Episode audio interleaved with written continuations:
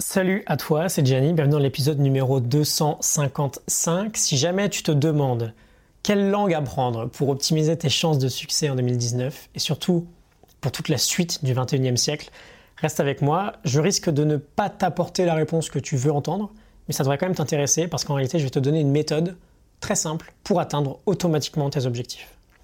On va passer quelques minutes en compagnie de deux très grands personnages de l'actualité, euh, actualité littéraire on va dire, Noah Yuval Harari et Ray Diallo. Le premier, on en a déjà parlé, c'est l'auteur de trois grands best-sellers qui sont sur toutes les vitrines des librairies aujourd'hui, Sapiens, Homo Deus et 21 leçons pour le 21e siècle.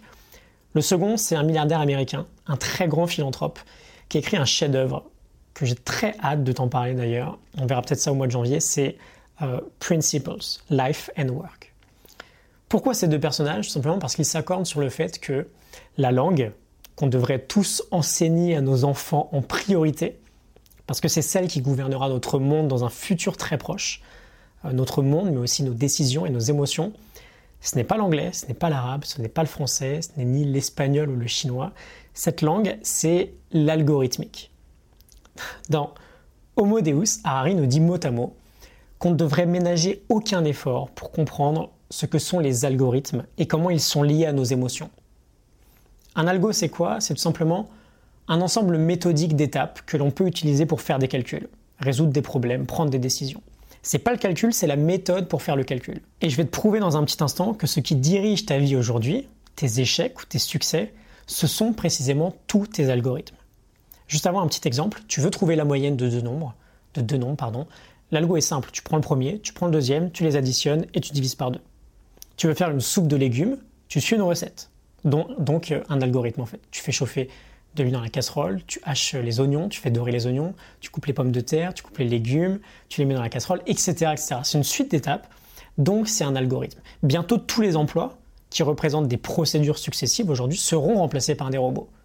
On le sait bien aujourd'hui, il y a plein d'études, notamment une d'Oxford qui nous montre par exemple qu'en 2033, la probabilité euh, que les emplois suivants que je vais te citer disparaissent au profit des robots est de 98% pour les arbitres de sport, 97% pour les caissiers, 91% pour les guides touristiques, 99% pour les chauffeurs de bus. C'est juste des exemples.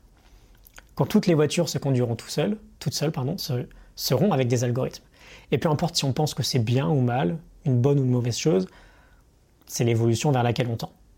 Mais la moralité dans tout ça, c'est quoi? C'est que si on veut atteindre nos objectifs, on doit juste prendre les mauvais algorithmes de notre quotidien et les exécuter un peu moins et on doit programmer des nouveaux algorithmes positifs et les exécuter un peu plus. Dans notre journée, c'est quoi un algorithme? C'est tout ce qu'on fait qui est conditionné ou inconscient ou complètement habituel en fait. Il y en a certains qui ont relativement peu d'importance. Par exemple, quand tu finis d'aller aux toilettes, bah, tu tires la chasse d'eau. C'est un algorithme. Si j'ai fini d'aller aux toilettes, alors je tire la chasse d'eau. Ça n'aura pas une énorme influence sur ta réussite. En revanche, tu es peut-être gouverné par des algorithmes qui ne te rendent pas service. Si mon réveil sonne, alors je snooze. Si je veux aller courir mais que les conditions parfaites ne sont pas réunies, alors je reste devant la télé. Tout ça, ce sont des algos qui te gouvernent, ce sont des habitudes en fait. Et donc, très simplement, mon conseil pour aujourd'hui, c'est quels algorithmes tu pourrais créer et implémenter au quotidien pour que chaque jour, tu fasses un pas en avant vers ton objectif? Par exemple, hein, si un de tes nouveaux algorithmes devient si je me réveille, alors je médite 10 minutes, et que tu en fais une réelle habitude, à la fin de l'année, bah, tu auras automatiquement médité 3650 minutes, soit l'équivalent de 60 heures. Si jamais euh, toute cette idée-là t'intéresse, j'en ai fait l'objet d'un module entier, le troisième module de ma nouvelle formation, qui s'appelle 2019, la meilleure année de ma vie. Une formation où l'objectif est de t'aider à atteindre une meilleure version de toi-même en 2019 pour que tu atteignes tous tes objectifs. On a quatre parties philosophie, concentration sur ce qui compte vraiment, la stratégie quotidienne et la vision long terme. Je te mets en description un lien vers l'épisode qui te présente cette formation, si jamais ça t'intéresse. Euh, il y a des bonus plutôt sympas durant la période de lancement, donc je te laisse découvrir ça rapidement, si jamais ça te dit. Je te souhaite euh, une excellente journée et je te retrouve demain pour un nouvel épisode. À demain, salut